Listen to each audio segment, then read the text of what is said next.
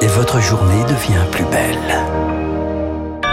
Merci d'écouter Radio Classique. Il est 9h et voici le journal incontournable avec Augustin Lefebvre. Et à la une des tracteurs sur le périphérique, manifestation d'agriculteurs en cours en région parisienne. 500 véhicules qui ont commencé à arriver porte de Versailles, là où se tiendra dans un mois le salon de l'agriculture. Le cortège partira ensuite vers les Invalides, non loin du ministère.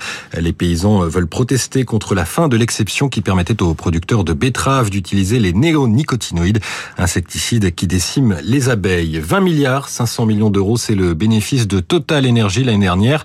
Meilleur résultat de l'histoire du géant pétrolier, bénéfice amputé de 15 milliards à cause des pertes liées à la Russie.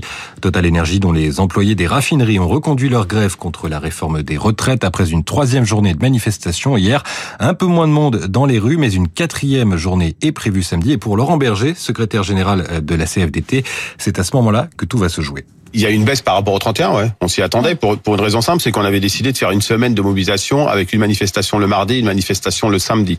Samedi, tout le monde, à quelques exceptions près malheureusement, mais tout le monde peut aller manifester. Il faut aller manifester massivement avec toute la famille, tout le monde pour exprimer le rejet de cette réforme. Laurent Berger, invité de nos collègues de France Inter. Aujourd'hui, l'Assemblée continue à examiner la fin des principaux régimes spéciaux. Et puis, les secours continuent à essayer de sortir des survivants des décombres en Turquie et en Syrie après les tremblements de terre. Il reste environ 24 heures à estimer ce matin sur notre antenne Arnaud Vilme, porte-parole de la sécurité civile. Le bilan ne cesse d'augmenter. Il dépasse les 8700 morts.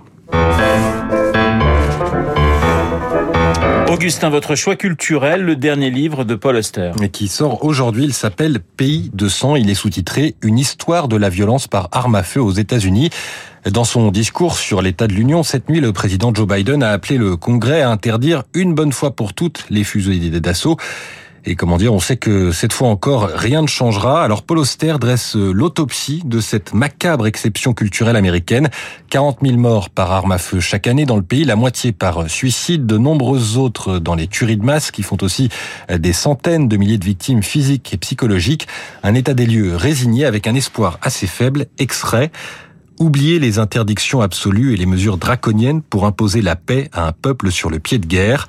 La paix ne viendra que quand les deux camps le voudront. Et pour que cela se produise, il faudrait d'abord procéder à un examen honnête et déchirant de qui nous sommes et qui nous voulons être en tant que peuple marchant vers l'avenir.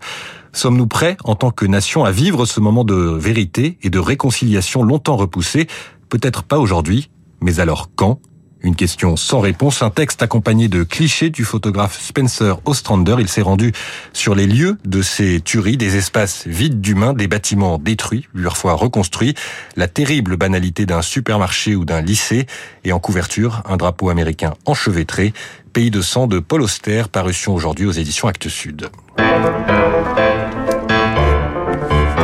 9h04 sur Radio Classique. On termine avec un point à la Bourse de Paris et on retrouve Céline Pantex d'Investir le Journal des Finances. Bonjour Céline, quelle tendance aujourd'hui Bonjour Augustin. Eh bien, on a quitté le CAC 40 en petite forme hier. Ce matin, l'indice parisien regagne du terrain. Plus 0,7%, 7190 points. Paris porté par Wall Street et par les propos rassurants du patron de la Banque Centrale Américaine, Jerome Powell. Il a confirmé hier soir que le processus de désinflation est bel et bien amorcé, notamment dans le secteur des biens. Néanmoins, il reste du chemin à parcourir. Ce qu'il faut comprendre, c'est que les baisses de taux ne sont pas pour tout de suite aux États-Unis, mais le ton de Jerome Powell a été moins agressif que redouté, ce qui plaît au marché. Côté valeur, Société Générale dévoile ce matin ses résultats 2022. Revenus record pour la banque, 28 milliards d'euros, mais un bénéfice plombé par la sortie de Russie.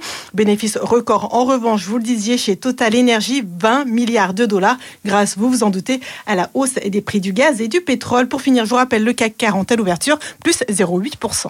Merci Céline et merci Augustin. On vous retrouve. Non, non, c'était pas trop long, c'était parfait.